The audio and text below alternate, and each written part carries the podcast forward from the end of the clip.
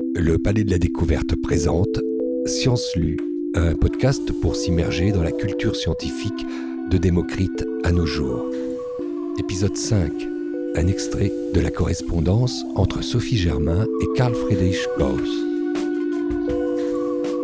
À quelques mètres du parc André Citroën, dans le 15e arrondissement, d'étranges toitures colorées prennent la forme de flèches et pointent leur nez vers le ciel. C'est là, aux étincelles, que travaille Laure Cornu pendant la rénovation du Palais de la Découverte. Ancienne médiatrice en mathématiques, Laure Cornu a longtemps transmis les secrets de l'algèbre aux petits et grands curieux qui poussaient la porte du Palais de la Découverte. Alors aujourd'hui, elle reprend son rôle. Installée dans le noir et équipée de casques Bluetooth, le public tend l'oreille aux mots échangés entre Sophie Germain et Karl Friedrich Gauss. Sur scène, la comédienne Audrey Stupowski s'empare du texte, tandis que notre réalisateur plonge le public dans un environnement sonore conçu sur mesure. Bonjour Laure Cornu. Bonjour. Alors je vous ai un petit peu euh, enlevé vos notes devant vous. On ne le dira pas, mais vous n'avez plus de notes. Vous avez choisi un extrait de la correspondance entre Sophie Germain et Karl Friedrich Gauss. Est-ce que vous pouvez nous rappeler qui ils sont tous les deux? Alors, euh, Sophie Germain et Karl Friedrich Gauss sont deux euh, mathématiciens, un mathématicien et une mathématicienne. Si Gauss est très connu, parce qu'on se souvient, enfin, on peut se souvenir de la courbe de Gauss. Il a laissé derrière lui beaucoup d'apports euh, qui sont connus et qui sont enseignés même au lycée. Euh, Sophie Germain est une grande inconnue. Je l'ai découverte très tard. Et donc, elle a eu une correspondance euh, avec euh, Gauss euh, autour de la théorie des nombres. Est-ce que vous, pou- vous pouvez me rappeler à quel siècle ils ont appartenu? Ils ont appartenu au XVIIIe siècle. Ouais, fin du 18e. Et euh, fin du 18e, et un, un bon moyen mnémotechnique, c'est de se rappeler que Sophie Germain a grandi pendant la Révolution française. Elle avait 13 ans en 1789, et elle a grandi pendant la période de la Terreur, euh, enfermée dans son bel appartement parisien. Vous avez parlé de la courbe de Gauss. Qu'est-ce que c'est la courbe de Gauss? Alors la courbe de Gauss, euh, c'est euh, la courbe qui, montre la distribution euh, d'un échantillon et c'est une courbe qui montre qu'il y a souvent beaucoup de personnes qui sont moyennes et que lorsque l'on va vers une extrémité ou vers une autre extrémité, il y a de moins en moins de personnes. Si par exemple je prends la taille des hommes français par exemple, je vais avoir beaucoup d'hommes qui vont avoir une taille moyenne et puis très peu d'hommes très grands et très peu d'hommes très petits. Et cette courbe, en fait, euh, cette, cette distribution particulière, euh, on peut l'analyser et il y a une équation qui permet d'obtenir cette, euh, cette courbe que, que l'on retrouve en fait quasiment dans tous les phénomènes que l'on va mesurer autour de nous. Voilà. Alors, il me semble que Karl Friedrich Gauss était surnommé le prince des mathématiciens. Et Sophie Germain, est-ce que vous savez pour quels travaux en particulier elle a été célèbre? Alors Sophie Germain, elle a, elle a cherché pendant une partie de sa vie à, prouver le théorème de Fermat. Euh, et elle a un théorème qui est un résultat intermédiaire en fait vers la preuve du théorème de Fermat qui s'appelle le théorème de Sophie Germain. Et il y a des nombres premiers qui sont des nombres premiers de Sophie Germain, donc euh, dont on a pu entendre parler. Euh, voilà, elle a aussi participé euh, à l'établissement des équations qui permettent de modéliser la vibration des plaques vibrantes. Et c'est elle qui a travaillé sur l'élasticité des corps aussi? Oui, en fait, euh, l'élasticité, par exemple des plaques, parce que euh, à l'époque, elle avait répondu à un concours qui était lancé par Napoléon, qui était un fanatique de science, et qui s'intéressait aux figures qui étaient produites par le sable. Lorsque l'on place du sable sur une plaque et qu'on la met en vibration, on obtient ces figures qu'on appelle les figures de Chladni. Et il était très intéressé, intrigué par ces figures, et donc il cherchait, il a, il a lancé un concours pour que les, les, les personnes arrivent à trouver les équations qui permettaient de modéliser ces, ces figures. Est-ce que vous vous souvenez de la première fois où vous avez découvert ce qu'elle a écrit? Alors oui, la, la première fois que j'ai entendu parler de Sophie Germain, j'étais en master euh, de, de maths. Et c'était lors d'une conférence de vulgarisation.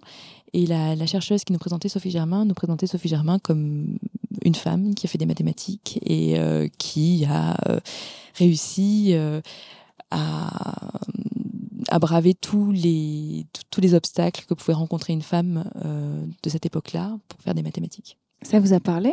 Oui, ça m'a parlé parce que c'est une histoire qui est très forte. En fait, Sophie Germain était tellement déterminée dans l'apprentissage des mathématiques qu'elle a dû aller à l'encontre du souhait de ses parents. Il faut imaginer qu'à l'époque, on avait du mal à imaginer que c'était une bonne chose pour une jeune femme de faire des maths. Peut-être même qu'il y avait des peurs autour de ça, parce qu'on imaginait que les esprits euh, des femmes n'étaient pas capables de supporter autant d'informations. Et donc, du coup, euh, ses parents étaient allés jusqu'à lui supprimer ses chandelles pour qu'elle ne puisse pas étudier la nuit. Et c'est en retrouvant leur, euh, leur très jeune fille endormie et à moitié gelée le matin après avoir étudié toute une nuit les mathématiques qu'ils ont décidé de la laisser travailler tranquille. Est-ce qu'elle s'est mariée? Non, elle s'est pas mariée et elle le doit à ses deux sœurs qui ont fait de, riches mariages et qui lui ont permis de continuer à, vivre sans mari, ce qui était euh, sacrément culotté à l'époque. Est-ce que vous aussi, vous avez dû vous battre contre vos parents pour faire des maths? Euh, non, j'ai dû. Euh, non, non, c'était au contraire. Moi, c'était une pratique qui était encouragée par par mon père notamment, qui est scientifique aussi, et dans lequel j'ai pu me reconnaître en tant que petite fille. Donc j'ai eu un modèle voilà, qui m'a dit que c'était possible pour moi de faire des maths. Elle, elle a eu à utiliser un autre nom, c'est ça? Oui, elle s'est, euh, en fait, sa, passion des maths l'a conduite à vouloir, euh, après avoir étudié, euh, on va dire, les mathématiques mortes dans la bibliothèque de son père, elle a voulu participer à l'élaboration de mathématiques vivantes et donc participer à des, des, cercles de chercheurs, etc. Et elle s'est tournée, alors qu'elle avait 18 ans, vers l'école polytechnique qui venait juste d'ouvrir, mais qui n'était ouverte qu'aux hommes. Et donc, elle s'est inscrite sous le nom d'emprunt de Augustin euh, Leblanc. Et elle a, euh, elle, a, elle a suivi un parcours comme ça. Alors, elle, elle avait des correspondances euh, avec des mathématiciens sur des sujets et elle signait Augustin Leblanc. Et c'est de ce nom-là, Augustin Leblanc, qu'elle signe ses lettres euh, à Karl Friedrich Gauss, c'est ça? Exactement. Elle continue, euh, à, elle continue à avoir une correspondance mathématique euh, cachée derrière ce, pseudonyme masculin. Est-ce que vous pouvez nous rappeler un peu le contexte de, l'écriture de cette lettre que qu'on va nous lire? Alors oui, en fait, donc Sophie Germain entame une correspondance avec Karl Friedrich Gauss à la suite de son de son livre, qui est un livre livre sur la théorie des nombres, qui est considéré comme un livre comme un domaine assez pointu à l'époque, peu étudié. Euh, bien que Gauss soit déjà connu de son vivant, soit un mathématicien connu de son vivant, ils entament une conversation, ils en sont à trois ou quatre lettres échangées. Quand elle apprend que hum, Gauss est menacé, il vit en Prusse et euh, il y a un risque d'invasion de, la ville de Brunswick. Et elle a des relations euh, militaires, son père est député au tiers-État. Et donc, elle, elle envoie un, un commandant prévenir Goss qui court un grand danger. Et donc, euh, quand Goss s'enquiert du coup de l'identité de son protecteur, le commandant Pernetti lui dit que c'est Sophie Germain et il ne connaît pas Sophie Germain puisqu'il communique avec Auguste Leblanc.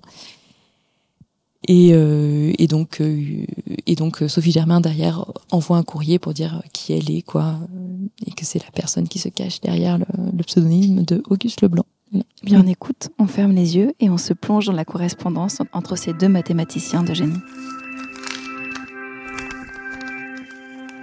En me rendant compte de l'honorable mission dont je l'avais chargé, Monsieur Pernetti m'a demandé qu'il vous avait fait connaître mon nom. Cette circonstance me détermine à vous avouer que je ne vous suis pas aussi parfaitement inconnue que vous le croyez, mais que, craignant le ridicule attaché au titre de femme savante, j'ai autrefois emprunté le nom de Monsieur Leblanc pour vous écrire et vous communiquer des notes qui, sans doute, ne méritaient pas l'indulgence avec laquelle vous avez bien voulu y répondre. Comment vous décrire mon admiration et mon étonnement? En voyant se métamorphoser mon correspondant estimé Monsieur Leblanc en cet illustre personnage, qui donne un exemple aussi brillant de ce que j'aurais peine de croire, le goût pour les sciences abstraites en général et surtout pour les mystères des nombres est fort rare. On ne s'en étonne pas. Les charmes enchanteurs de cette sublime science ne se décèlent dans toute leur beauté qu'à ceux qui ont le courage de l'approfondir.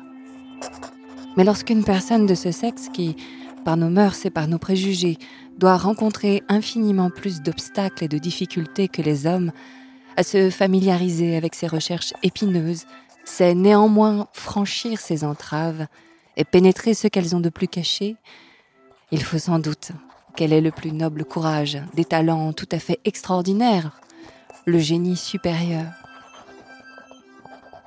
En effet, rien ne pourrait me prouver d'une manière plus flatteuse et moins équivoque que les attraits de cette science qui ont embelli ma vie de tant de jouissances ne sont pas chimériques que la prédilection dont vous l'avez honorée.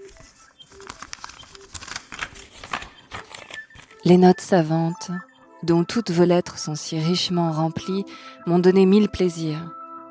Je les ai étudiées avec attention et j'admire la facilité avec laquelle vous avez pénétré toutes les branches de l'arithmétique et la sagacité avec laquelle vous les avez su généraliser et perfectionner. Je vous prie d'envisager comme une preuve de cette attention si j'ose ajouter une remarque à un endroit de votre dernière lettre. Il me semble que la proposition inverse, savoir si la somme des puissances énième de deux nombres quelconques est de la forme h, h plus nff, la somme de ces nombres eux-mêmes sera de la même forme, est énoncée un peu trop généralement.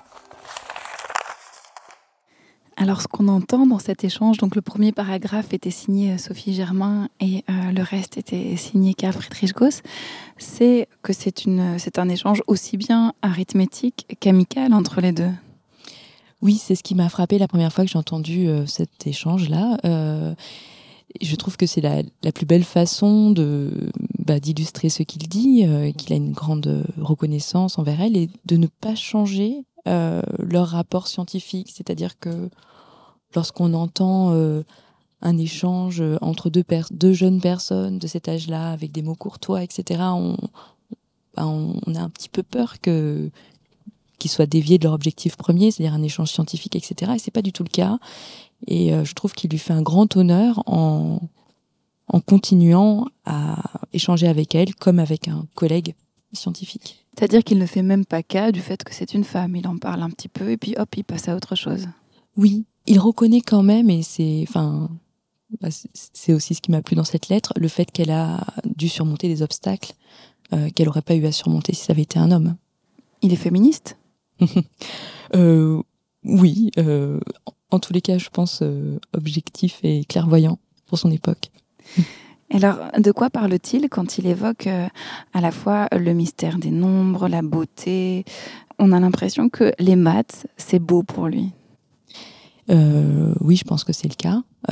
Quand on est voilà, quand on est aussi brillant que aussi passionné, qu'on a un tel travailleur forcené, enfin autant que gosse, euh, on, on passe pas à côté des charmes de cette discipline.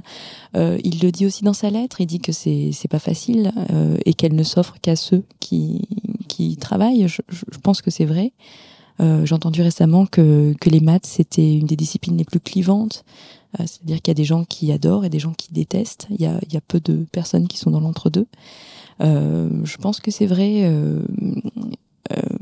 Voilà, c'est une matière qui a beaucoup à offrir euh, aux gens qui, qui décident de, de s'y adonner.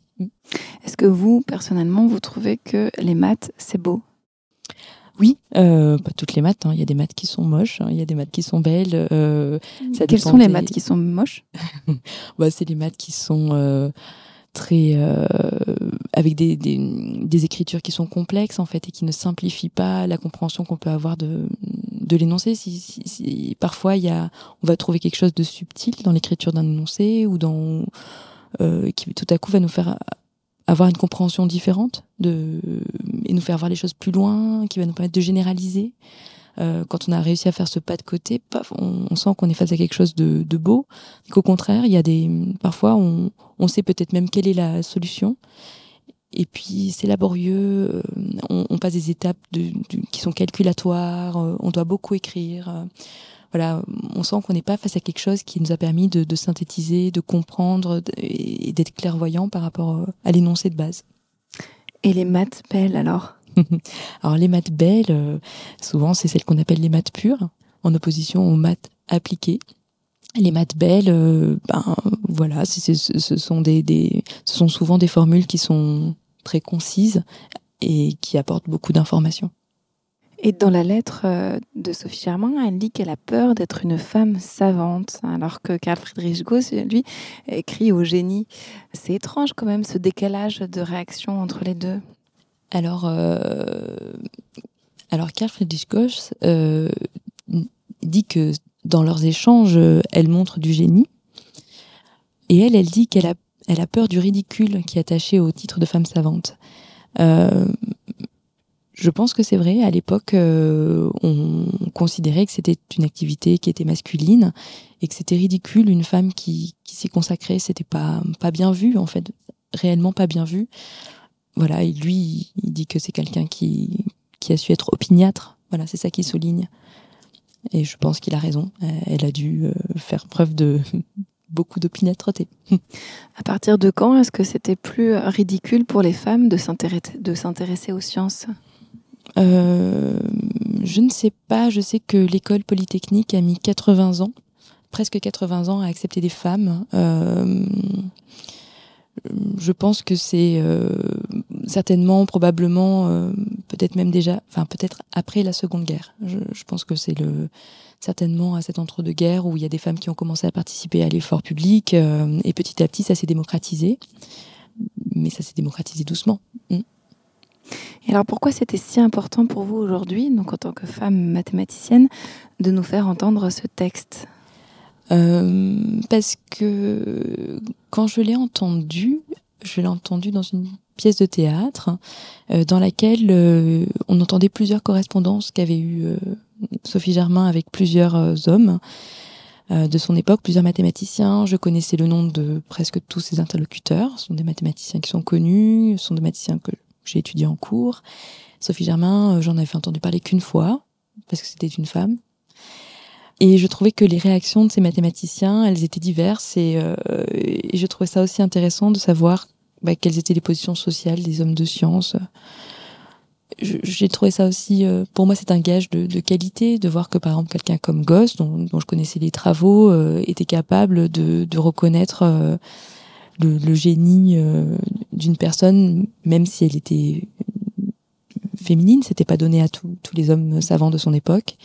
Et je trouvais ça, je trouve ça toujours important de se rappeler que, ben, que ça peut nous menacer, en fait. Merci beaucoup. Est-ce qu'il y a des questions au public? Questions publiques? Oui, bonjour, merci. Euh, moi, j'ai une question par rapport à, à, à l'appétence qu'avait Sophie Germain pour les maths. Euh, qu'est-ce qui, est-ce qu'on sait ce qui l'a vraiment déclenché et quelle était finalement, elle, sa vision du monde euh, telle qu'elle le vivait dans son époque? Parce que souvent, on se rend compte que les scientifiques, à ce moment-là, c'était aussi une manière de traduire leur vision du monde euh, et de l'exprimer à travers leur science. Alors euh, oui, on sait exactement ce qui l'a déclenché. Alors, je vous remercie pour votre question. Euh, en fait, Sophie Germain, quand elle avait euh, donc 13 ans, euh, à l'époque euh, de la Révolution française, elle était enfermée dans la bibliothèque de son père et elle a lu euh, les 1200 pages d'une histoire des mathématiques et dans laquelle elle a été frappée. Donc, elle a lu l'histoire de la mort de Archimède, qui est donc un savant, qui est mort quelque part parce qu'il était plongé dans ses calculs. Il était euh, euh, à Syracuse et donc il y avait un siège romain et euh, au moment où euh, un romain, alors qu'il était protégé, un soldat romain passait par là et, et, et venu s'enquérir. Euh, L'histoire raconte qu'il se serait même pas détourné de ses cercles et donc agacé, le, soldat romain l'a tué. Et Sophie Germain s'est dit tiens, quelle est la science qui peut retenir ainsi l'attention d'un homme? Ça doit forcément être quelque chose de voilà de très très intéressant, de primordial. Il faut que je comprenne ce qui a tenu Archimède et voilà concentré sur ces cercles. Bonjour et merci. Euh, une question sur euh, quelles seraient les Sophie Germain euh, d'aujourd'hui? S'il y a des noms en fait euh, qui méritent d'être connus et qui sont ne le sont peut-être toujours pas. Euh, alors c'est difficile c'est difficile de connaître les Sophie Germain d'aujourd'hui. Sophie Germain, elle est restée à la postérité presque par miracle. C'est Legendre qui a décidé d'appeler son théorème le théorème de Sophie Germain, qu'il a publié dans son livre. Euh, Sophie Germain, malgré toute son opiniâtreté et son génie, euh, n'a pas continué dans les maths. Certainement en partie parce qu'elle en a été dégoûtée.